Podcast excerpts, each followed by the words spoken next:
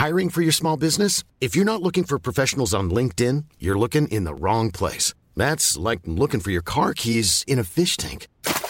LinkedIn helps you hire professionals you can't find anywhere else, even those who aren't actively searching for a new job but might be open to the perfect role. In a given month, over 70% of LinkedIn users don't even visit other leading job sites. So start looking in the right place. With LinkedIn, you can hire professionals like a professional. Post your free job on linkedin.com slash people today. Le sponsor de cet épisode des couilles sur la table, c'est Ada Tech School, une formation pour devenir développeuse et développeur à la pédagogie alternative qui casse les codes et incite les femmes à coder. Et c'est important car les femmes sont encore largement sous-représentées dans le monde de la tech. Ada Tech School offre une formation unique de 21 mois, dont 12 en alternance, sans prérequis techniques ni académiques. Alors si vous souhaitez vous reconvertir dans un secteur très porteur, Ada Tech School vous attend. L'école est implantée à Paris, Lyon et Nantes. Il y a trois rentrées par an et la prochaine est le 27 mai. On nous dit qu'il reste quelques places. Ça vous intéresse? Vous pouvez postuler dès maintenant ou vous renseigner sur le site adatechschool.fr. Ada, A-D-A, Tech et School. Et en attendant, bon épisode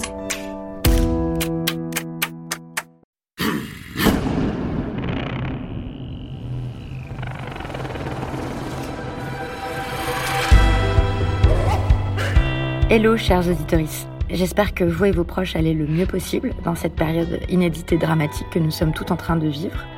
J'ai une voix un peu étrange parce que j'enregistre cet épisode avec le micro de mon téléphone confiné chez moi sous une couette.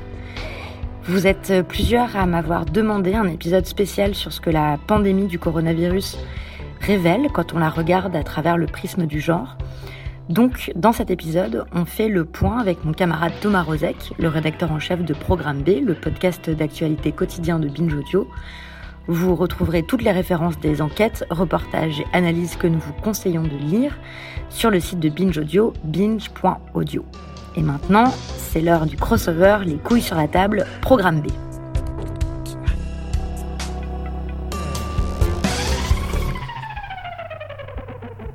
France, 17 mars 2020, 20h.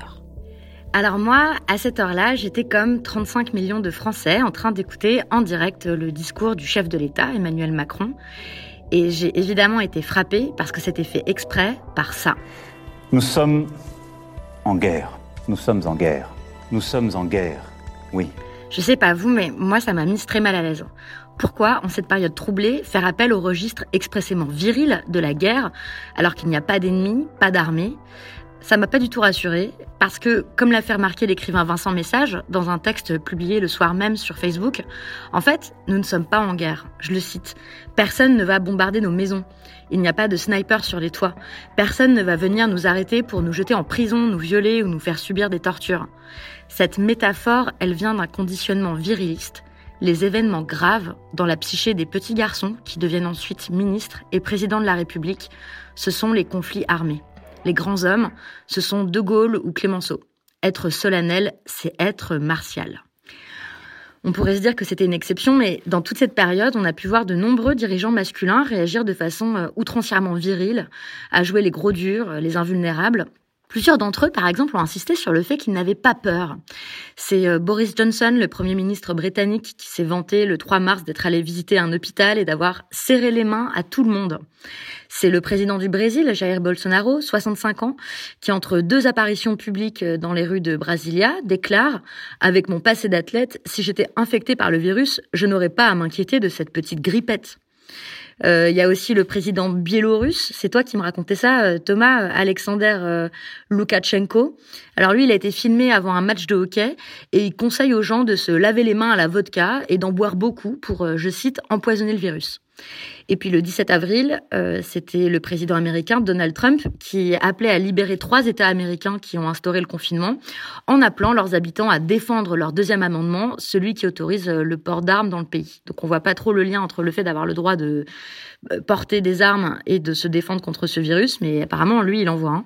Par contraste, le comportement et les discours des dirigeants de la Nouvelle-Zélande, de l'Islande, de Taïwan et de l'Allemagne apparaissent bien plus mesurés, bien plus adaptés Est-ce que c'est parce que ce sont des femmes? En tout cas, c'est la question que pose le magazine Forbes dans un long papier qui a été traduit en français sur ces femmes dirigeantes qui nous offrent une alternative intéressante pour exercer le pouvoir et qui soutient que les pays dirigés par des femmes ont mieux réagi face à la pandémie réagi en tout cas de différentes manières, en disant calmement la vérité à leurs compatriotes, comme Angela Merkel en Allemagne, en faisant preuve d'esprit et de décision rapide, comme à Taïwan et en Nouvelle-Zélande, mais aussi avec d'autres initiatives étonnantes et simples. L'article cite notamment celle de Erna Solberg en Norvège et la première ministre danoise, Mette Frederiksen, qui ont toutes les deux tenu des conférences de presse pour les enfants. Bah, moi, j'aime bien cette idée euh, qu'on peut considérer les, les, enfants dans notre pays comme des interlocuteurs euh, valables et prendre au sérieux leurs angoisses. Euh, alors, ce papier, il a aussi été euh, assez critiqué parce qu'en fait, euh, on peut se dire que c'est pas parce que ce sont des femmes qu'elles ont pris des meilleures décisions. Il y a peut-être une autre explication, et ça, c'est celle proposée par la militante féministe Rebecca Mselem dans sa newsletter Les Glorieuses, qui écrit que les femmes sont de meilleures dirigeantes dans ce contexte de crise, non pas parce que ce sont des femmes, ni parce qu'elles font preuve de qualité féminine, mais parce qu'elles ont les compétences nécessaires pour diriger un pays.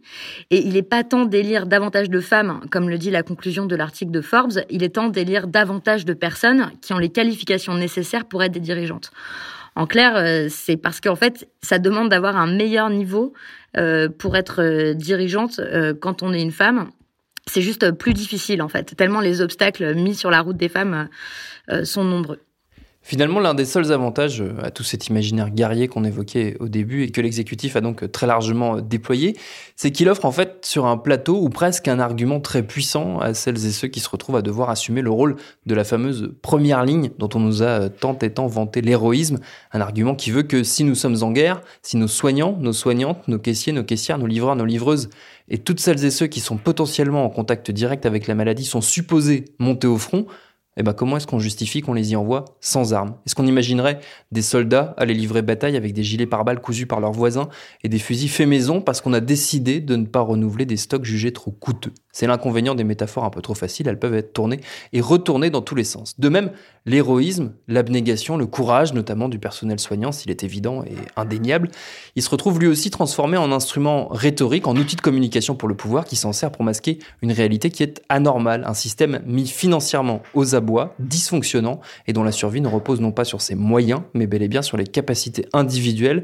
à faire face à une situation de crise malgré un environnement professionnel dégradé. J'aime bien euh, le fait que tu aies dit euh, caissière caissier, livreur, livreuse, soignant, soignante, euh, parce que ça c'est un autre truc qui me marque dans les discours qu'on entend en ce moment, c'est qu'on fait euh, comme si tous ces métiers étaient au masculin, alors que ce qu'on voit bien, ce que cette crise permet de révéler, c'est à quel point euh, les métiers qui sont indispensables à la survie de la société sont des métiers majoritairement exercés par des femmes, dans leur très grande majorité. en France, 90% des aides-soignants, en fait, ce sont des aides-soignantes, et 80% des infirmiers, ce sont des infirmières. Et tous ces métiers donc qu'on appelle les métiers du care. Euh, donc ça, ça vient du, verbe anglais to care, qui veut dire euh, prendre soin. Bah, ce sont des métiers féminins. Je pense aussi aux enseignants dans les petites classes en maternelle et en primaire. À 90%, ce sont des enseignantes. Et tout ça, ce sont des métiers indispensables, mal rémunérés, euh, mal considéré et peut-être qu'en ce moment toute la société est en train d'en prendre conscience. A quand même une dimension qui reste euh, impensée, c'est à quel point ces métiers demandent aussi du travail émotionnel, c'est-à-dire le travail qui, qui vise à, à, consoler, à rassurer, mais aussi à cacher ses propres émotions, à prendre sur soi euh, pour ne pas inquiéter les autres. Et ce travail émotionnel dans la sphère professionnelle mais aussi dans la sphère privée, il est traditionnellement fourni par les femmes. Et ça, ça pèse très très lourd euh, dans cette crise qui est génératrice euh, d'angoisse et de peur. Et ça, c'est le sujet auquel s'est intéressée la philosophe euh, Camille Fradvométrie dans un texte qui m'a beaucoup fait réfléchir, qui a été publié sur le magazine en ligne AOC. Ça s'appelle Le poids des émotions, la charge des femmes. Et dans ce texte, elle espère que ce travail sera enfin reconnu. Elle se demande comment on pourrait faire pour qu'à la fin, ce travail émotionnel, il soit partagé à égalité entre hommes et femmes, hein, pour qu'il soit reconnu, voire rémunéré. Et pour qu'on arrive à ça, ça demande euh, à ce que l'empathie, nos capacités d'empathie, d'attention, de sollicitude, de tendresse, eh ben, elles soient également développées en fait euh, chez les hommes et chez les femmes, et est-ce qu'elles soient plus seulement réservées à un genre? Euh, et ça, c'est un truc auquel on réfléchit beaucoup dans, les couilles sur la table. C'est comment est-ce qu'on élève les garçons et qu'est-ce qu'on attend des hommes euh, d'un point de vue émotionnel. Et on dit souvent que les hommes n'apprennent pas à exprimer leurs sentiments, mais en fait, on peut aller plus loin et dire que c'est surtout qu'ils sont pas habitués à prendre en charge les émotions euh, et les sentiments des autres, c'est-à-dire à, consoler, à écouter à faire attention aux autres. Voilà, donc euh, peut-être en sortant de cette crise, euh, on aura tous progressé en travail émotionnel. Je sais pas. Euh, Qu'est-ce qu'on a lu encore de bien? Ah oui, ce que tu disais Thomas sur les soignants sans armes, euh, ça me fait penser à cette enquête que j'ai lue sur la fabrication des masques en tissu. En fait, il y a eu plusieurs appels euh, en France, en Belgique, dans d'autres pays, lancés par des associations, mais aussi par des institutions publiques, pour que des particuliers se mettent à fabriquer des masques bénévolement. Et en fait, c'est pas les particuliers qui le font, ce sont des, particulières. Donc, euh, ce sont des femmes qui s'en occupent, encore une fois. Euh, beaucoup de couturières qui sont au chômage en ce moment. Et euh, ce qui est frappant, c'est qu'on leur demande de faire ça bénévolement. Est-ce qu'on imagine demander à des industriels de fabriquer, par exemple, des respirateurs gratuitement? Bah non, peut-être pas. Donc, euh, il y a une journaliste, Manon Legrand, qui dans le magazine féministe euh, belge Axel euh, a recueilli les témoignages euh, des femmes qui sont en train de coudre des masques, qui s'appelle euh, Lutte contre le coronavirus. Si les femmes s'arrêtent, les masques tombent. C'est une réflexion autour des conditions dans lesquelles ces masques sont fabriqués en Europe face à la pénurie. Et elle raconte les problèmes que pose cet appel au bénévolat. Pourquoi est-ce que ces objets indispensables devraient encore être fabriqués gratuitement par des femmes sans contrat, sans cadre, sans contrepartie, ni protection There's never been a faster or easier way to start your weight loss journey than with PlushCare. PlushCare accepts most insurance plans and gives you online access to board-certified physicians who can prescribe FDA-approved weight loss medications like Wigovi and Zepbound for those who qualify. Take charge of your health and speak with a board-certified physician about a weight loss plan that's right for you. Get started today at plushcare.com slash weight loss. That's plushcare.com slash weight loss. plushcare.com slash weight loss. Hiring for your small business? If you're not looking for professionals on LinkedIn, you're looking in the wrong place. That's like looking for your car keys in a fish tank. LinkedIn helps you hire professionals you can't find anywhere else, even those who aren't actively searching for a new job but might be open to the perfect role. In a given month, over 70% of LinkedIn users don't even visit other leading job sites. So start looking in the right place. With LinkedIn, you can hire professionals like a professional. Post your free job on linkedin.com slash people today.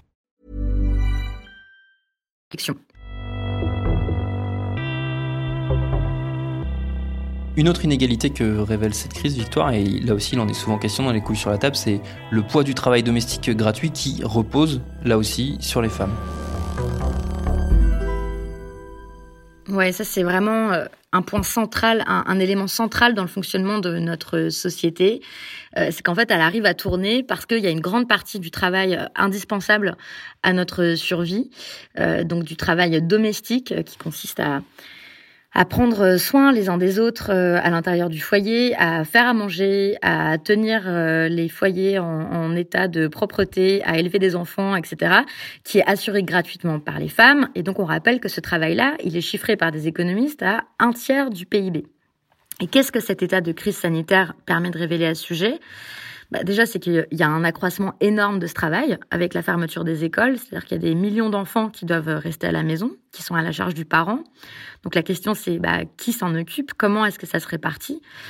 Euh, au début, moi, je faisais partie des optimistes. Je me disais que c'était bien, que peut-être qu'avec ça, tout le monde allait enfin prendre conscience de la difficulté de ce travail qui consiste à faire tourner la maison et à élever les enfants à temps plein. Euh, je me disais que ça allait faire du bien à nombre d'hommes de se retrouver à cette place en fait du foyer à laquelle ils ont pu échapper de par le conditionnement genré qui fait que dans notre société encore aujourd'hui euh, le domestique, le foyer, l'intérieur c'est le domaine des femmes alors que l'espace public serait le domaine des hommes. C'est-à-dire qu'ils allaient pouvoir constater euh, la, la, charge, la fatigue, le temps que ça prend et puis les même les compétences en fait que ça demande d'effectuer toutes ces tâches euh, qui pourraient plus y échapper et, euh, et qui verrait bien que la cuisine, eh ben, elle se faisait pas toute seule. Euh, c'est Colline Pierret du compte euh, Instagram Ta pensée A qui, disait ça, qui disait bah voilà, là il y en a peut-être plein qui vont se rendre compte que ouais faire à manger c'est pas juste faire des pâtes ou du riz en fait. Quand on doit faire trois repas par jour euh, les cuisiner à la maison toute la semaine, bah on peut plus manger que des pâtes et du riz. Donc euh, tout ça, ça demande des compétences. Euh, voilà, je me disais que c'était un moment qui allait servir de révélateur. J'ai vu quelques témoignages dans ce sens-là, des prises de conscience de gens un peu connus, comme celle du chef Alexandre Mazia, deux étoiles au guide Michelin, qui a raconté dans l'émission Top Chef qu'il redécouvrait ses enfants. Euh, alors qu'avant, je le cite, il disait euh, j'étais de 8h à 1h du matin au restaurant, du mardi au samedi, j'étais un fantôme pour ma famille. Je sais même pas comment ma femme a accepté de vivre avec un tel fantôme. Euh, c'est une prise de conscience qui influencera ma façon de réouvrir l'établissement. Bon, bah, c'est des mots forts, mais je me demande combien d'hommes sont dans son cas, en fait, sont des fantômes pour leur famille. Euh, voilà, j'ai dit que j'étais un peu optimiste et puis là, je suis un peu en train de perdre espoir en fait parce que euh, tous les sondages et témoignages qui remontent, euh, c'est que le confinement semble pas changer grand-chose à la répartition traditionnelle des tâches. Il y a de plus en plus de, de, disputes dans les couples et puis en fait, tout ça demande une bonne volonté en fait de la part des deux pour les personnes qui vivent ensemble et, et ça prend beaucoup plus de temps que ce qu'on Et sur tous ces sujets-là, pour réfléchir à, tout ça et aussi à comment est-ce qu'on pourrait faire autrement, euh, je vous conseille vraiment de lire une enquête écrite par Émilie Masselin dans le magazine Reporter. Donc on va vous montrer, euh, on va vous mettre en, lien dans les articles, euh, dans l'article qui accompagne l'épisode, tous les liens et des, articles qu'on vous recommande. Et voilà, dans cette enquête-là, elle a recueilli de très nombreux témoignages et qui montrent comment ce confinement ne fait qu'accentuer un déséquilibre déjà existant dans les couples hétérosexuels.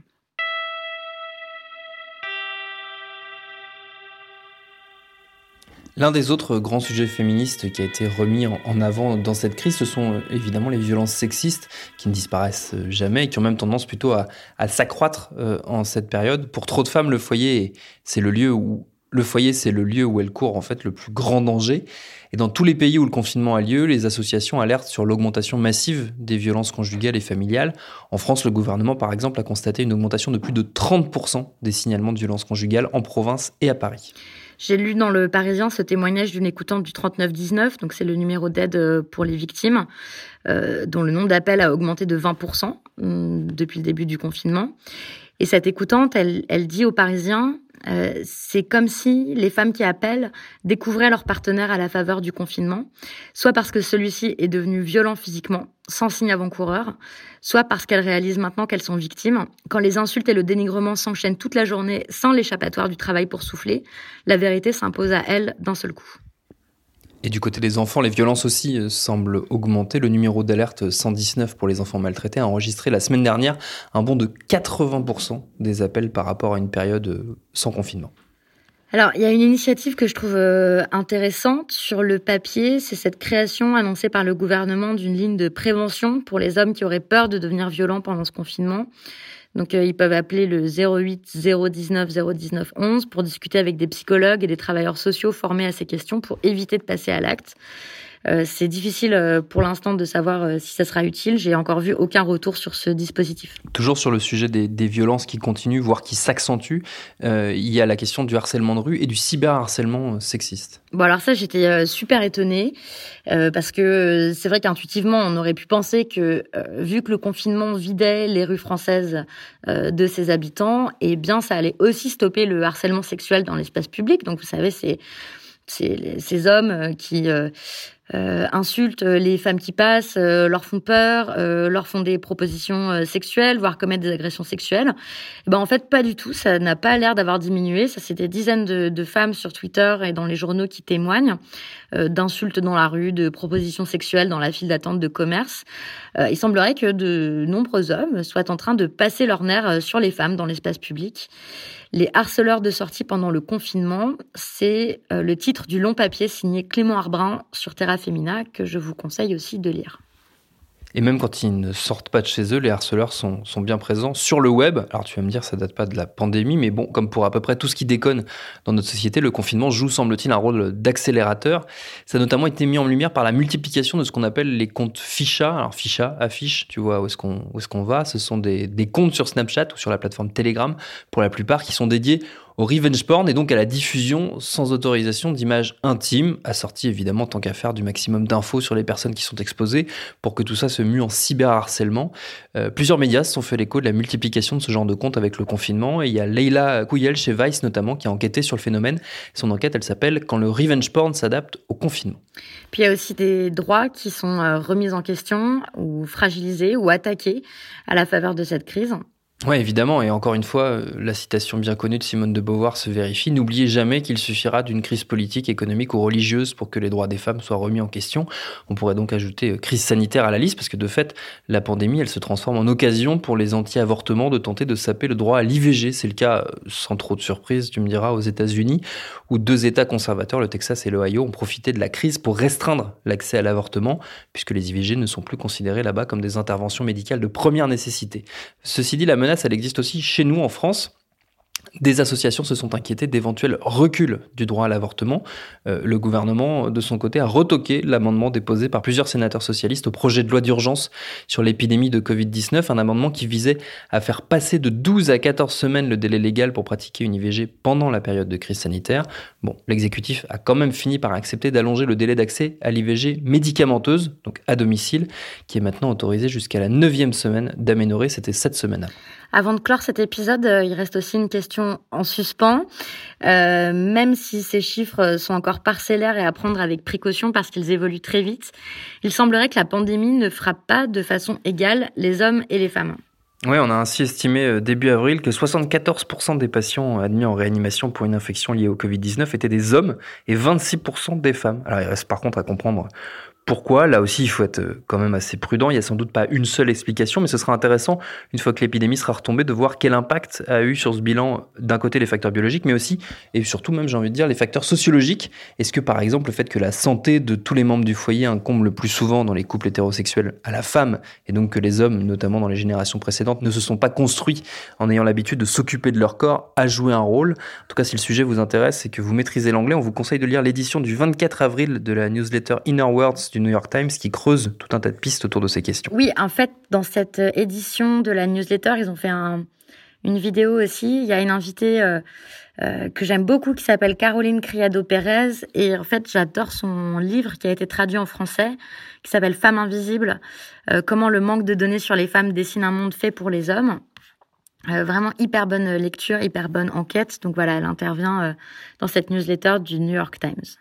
Et pour terminer, on a cherché, Victoire, ce qui pouvait, du point de vue de l'égalité homme-femme, euh, nous donner un peu d'espoir dans ces temps euh, qu'on qualifiera de troublés. Alors moi, euh, bon, même si je rêverais que ce soit enfin le moment d'une grande prise de conscience écologiste, d'une révolution progressiste, d'un monde d'après qui ressemblerait pas du tout à celui qu'on a connu avant, et eh ben je sais bien que c'est pas réaliste. Alors ben, je me raccroche à des petits détails. Par exemple, je me dis qu'on va enfin arrêter de se faire la bise, enfin probablement, euh, une pratique sexiste, puisque en tant que femme, vous êtes censé laisser n'importe qui vous embrasser les joues pour vous dire bonjour, donc peut-être qu'on va arrêter de faire ça. Aussi, je me dis que tout le monde va enfin savoir comment se laver correctement les mains et se sentir obligé de le faire, là où cette bonne habitude semblait s'être perdue ces dernières décennies. Et je sais, Thomas, que tu partages euh, mon dégoût euh, là-dessus, parce que nous, on est des frénétique euh, du lavage de mains. On sait qu'il faut se laver les mains avant de passer à table et tout ça, et on engueule les gens qui ne le font pas quand, euh, quand on passe à table avec eux. Enfin, toi, je sais pas si tu fais ça, mais moi, je fais ça. Bref, c'est mon petit tic. Et puis, euh, je me dis aussi que pour celles qui ont la disponibilité mentale pour le faire, bah, c'est peut-être l'occasion, maintenant qu'on est soustraite à des regards de l'espace public, d'expérimenter d'autres rapports à notre corps, moins contraignants, moins objectifiants. Perso, j'ai arrêté de porter des soutiens-gorge, comme 8% des femmes pendant le confinement. C'est euh, ce chiffre vient d'un sondage IFOP.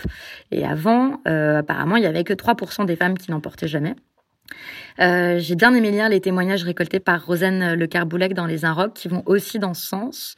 C'est-à-dire que malgré les rappels constants des magazines féminins pour euh, rester bien maquillée, même avec un masque, ou ne surtout pas grossir, euh, et ben ce confinement, peut-être que ça pourrait être l'occasion de lâcher un peu près sur notre apparence, de mettre nos corps au repos. Oui, parce qu'en fait, j'ai pas mal de raisons, enfin pas mal de petits trucs auxquels me raccrocher, euh, d'espoir euh, pour aller vers plus d'égalité homme-femme, même si c'est microscopique. Mais j'ai vu qu'il était question de créer des grandes pistes cyclables temporaires dans les agglomérations. Et je me dis que peut-être que plein de gens vont se mettre au vélo, ce moyen de transport fabuleux, écolo, agréable, et qui permet d'échapper aux agressions sexuelles des frotteurs du métro. Voilà.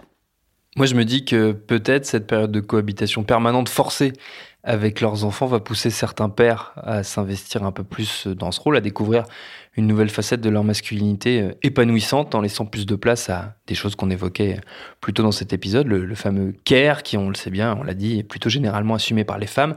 Alors évidemment, je suis conscient qu'il y a un gros biais sociologique dans tout ça, qu'il faut encore avoir le luxe de pouvoir trouver et le temps et les moyens d'opérer ces changements. Mais bon, comme toujours, c'est par des petites touches qu'on progressera. Toi, c'est ce qui est en train de t'arriver, Thomas? Plus ou moins, ouais, plus ou moins. J'avais déjà, j'espère, pas mal de place euh, dans la vie de mes enfants, mais c'est vrai que c'est devenu bien plus important et peut-être plus prioritaire que ça ne l'était avant.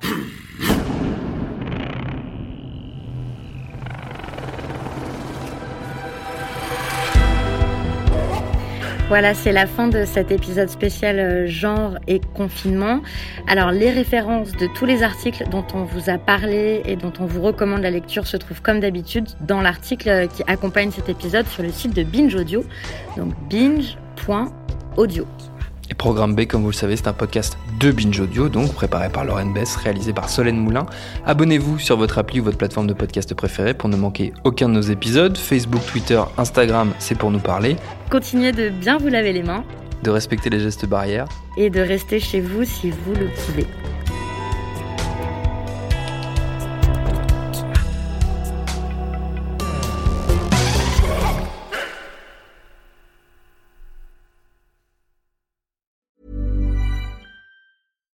Here's a cool fact a crocodile can't stick out its tongue. Another cool fact you can get short term health insurance for a month or just under a year in some states. United Healthcare short term insurance plans are designed for people who are between jobs, coming off their parents' plan, or turning a side hustle into a full time gig. Underwritten by Golden Rule Insurance Company, they offer flexible, budget friendly coverage with access to a nationwide network of doctors and hospitals. Get more cool facts about United Healthcare short term plans at uh1.com.